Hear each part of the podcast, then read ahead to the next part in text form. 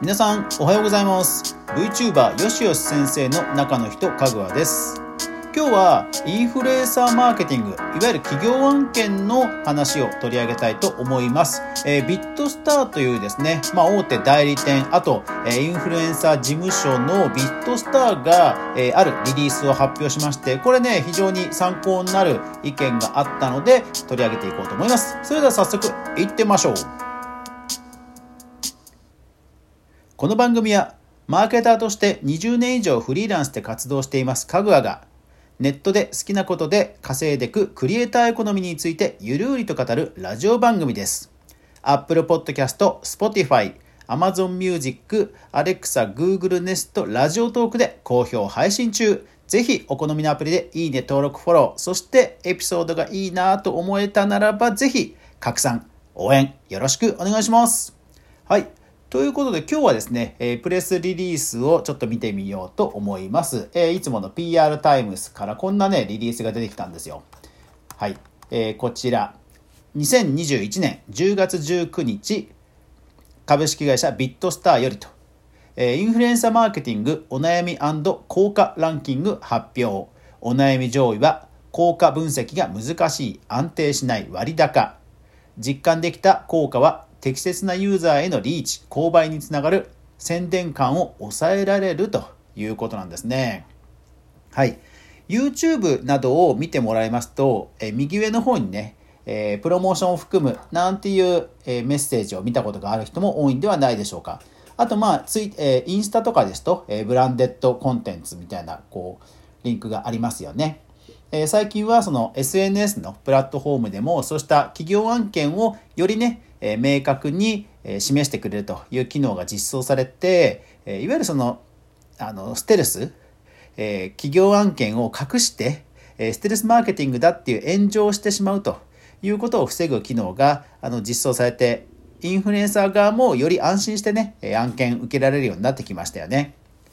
そんな、えインフルエンサーマーケティングを、え受けたいと思っているインフルエンサーの人も多いと思うんですよ。で、えそのビットスターが、えこれ本当ありがたいですよね。なんかそういう企業との橋渡しをすべく、え企業さんのそういった、えお悩みなどを調査して、え発表してくれたリリースなんですよね。うん、ちょっとじゃあ見ていきましょう。えっ、ー、と、まずは、えインフルエンサーマーケティングを実施したことがあるプラットフォーム。1位、YouTube94%、2位、Twitter88%、え3位、インスタグラム80%、で、TikTok64%、ブログ38%と。うーん。いやー、時代ですね。2000年前半ぐらいはね、あのブログがもう圧倒的でしたけど、今はもう YouTube、Twitter、インスタということなんですね。まあそれぞれね、あの、持ってき方が違うでしょうから、これ一括りには語れないと思いますけど、まあそれでもこの三大 SNS ってことですかね。うん。はい。YouTube でもね、動画ね、結構大変ですよね。撮り直しがとにかく動画難しいから。うん。そうですね。でも、イン、だからそういう意味ではインスタまだまだ伸びそうな気がしますけどね。うん、まあ、うん、そうですね。はい。で、えー、企業が実感できたことのランキングなんですけども、えー、順番に言いますね。1位が、えー、商材にあったユーザーにリーチできると。うん。これ結構意外じゃないですかね。なんか、売り上げが上がったっていうことに喜んでる人が1位かと思いきや、えー、やっぱりユーザーにリーチできると。いうことが74%でダントツなんですよ。で、続いて、えー、実際の購買につながる、最適な年齢層にリーチできる、宣伝感を抑えて商品宣伝をできる、えー、ブランディングに寄与できるということなんですよ。そう、だから、あのー、インフレ、あの、案件を受けたいと思ってる人多いと思うんですけど、実は一番あの効果を実感してもらいやすいのは、その適切な人に届くということなんですよね。だからそのマーケターの企業の側もやっぱり直接的な売り上げにつながるっていうのはまあもちろんあれば嬉しいんでしょうけどもやっぱりまずはそこだっていうところを理解していくとインフルエンサーの人たちはいいんじゃないでしょうか。要は僕たちはこういう人たちにリーチできますっていうことを常に認識してる理解してるっていうことがアピールにねつながると思うんですよね。うん、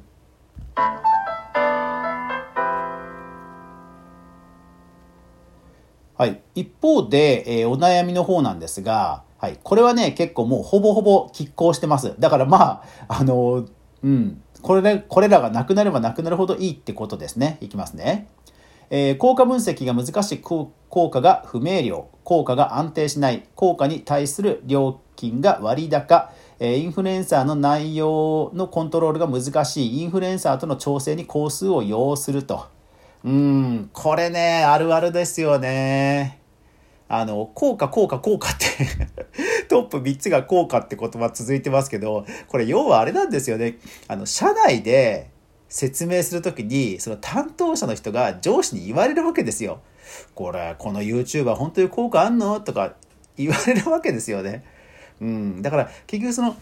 インフルエンサーマーケター企業の人も利用したいのは山々なんだけど、やっぱり社内でのいろんなこう調整があるわけですよ、彼らは。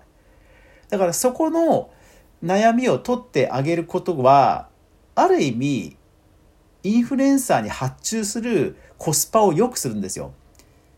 これ、これ分かりますかね？これ、要はその、あの、担当者の人が、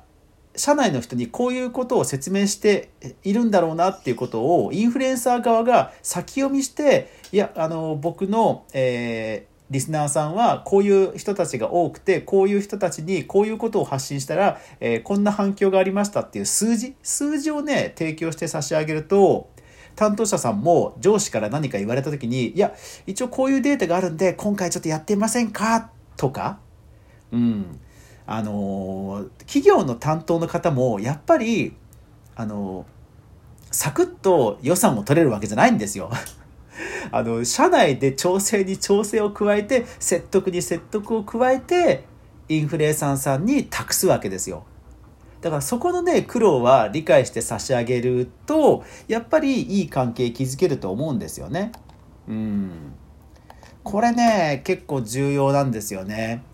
あの、それもコストの一つなんですよ。ですから5位にインフルエンサーとの調整に工数を要するとか、コントロールが難しいっていうとこもそうだと思うんですね。で、割高感。そう。だから、料金が仮に割高だとしても、例えば事務所に3割取られて、えー、7割がインフルエンサーで、そういった時に、えー、100万の予算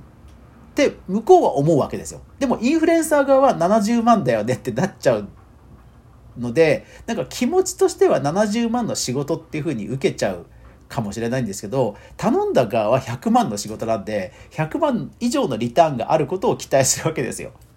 そうした時に直接売り上げがないにしても担当者さんがあこの人とやるとすげえ楽ちんだから次も頼もうっていうふうに割安感に思えてもらえるんですよね。うんこういう目に見えないコストも実はね意外と重要ではいインフルエンサーの側もそういうのを意識した準備を普段からしてるといいと思います。自分のリスナーさんはどういう年齢層が多いのか、それからどういう、え性別が多いのか、まあ、だから年齢と性別とあとはこういうことが好きな人っていう、まあ、3つぐらいを普段からちゃんと把握してるようにする、まあ、把握するための動画把握するための、えー、アンケートをてあの普段から定期的にやるといいと思います。うん、あとは自分自身でもうある意味勝手にどこかのあの商品を紹介してみんなこれ買ってねって言って試してみるとかね、うん、そうするといいと思います。でですね、このビットスターさんが100%ガチの案件動画のチャンネルをやってます。YouTube でクリエイターズ TV、YouTube でクリエイターズ TV を探してみてください。まあ見るといかにも通販番組って感じになっちゃってるんですけど、でも逆に言うとこれが最たるものです。このクリエイターズ TV の中で自分のチャンネルの雰囲気に合いそうなものがあれば、あなたのチャンネルは案件向きです。はい。そうなんですよ。だから、一方でその企業の側も、その、ほら、えー、どうだったっけな、えー、そう、面白おかしく紹介してくれるみたいなことも満足度の中に入ってたじゃないですか。だから100%通販番組を期待してるわけじゃないんですよ。やっぱり適切なイメージを適切なユーザーに届けたいが最優先なのでそういうところを組んだあの普段からあの情報の準備をしておくとあのインフルエンサーとしての仕事はねあの増えていくと思うんですよね。うんで、えー、企業の担当者の方もあと内部調整が大変っていう話に関しては普段からやっぱり原稿文字化することも慣れておくといいと思います。えーオフィスアプリのワードとか、あとはスマホでも文字起こしアプリっていうのがあるので、普段から自分のトークを文字にしておくと、あの、やっぱり担当者さんは、あの、精査しやすくなるので、え文字化するというのもぜひ、あの、時間がある時に、あの、ちょっといろんなアプリや、ノウハウを探してみてください。そうすると、やっぱり企業案件向きのあのインフルエンサーさんにだんだんとなっていけるんじゃないかなというふうに思います。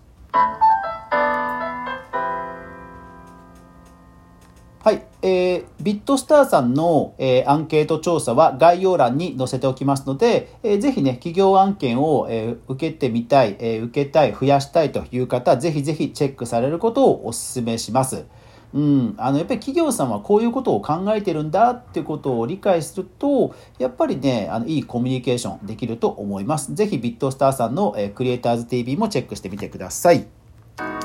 はい。というわけで今日はクリエイターエコノミーの稼ぎ方3つあるうちの1つ、えー、案件の受け方という話をしました。まあこのあたりね、あの自分流の YouTube とかあのブランドを作ってる方ほどあの大変かもしれませんが、やっぱり長く続けていくためには、そういう法人事業を取るというのも大事ですので、ぜひ、えチャレンジしてみてください。というわけで、えー、今日も最後までご視聴ありがとうございました。素敵な一日になりますように。それでは皆さん、いってらっしゃい。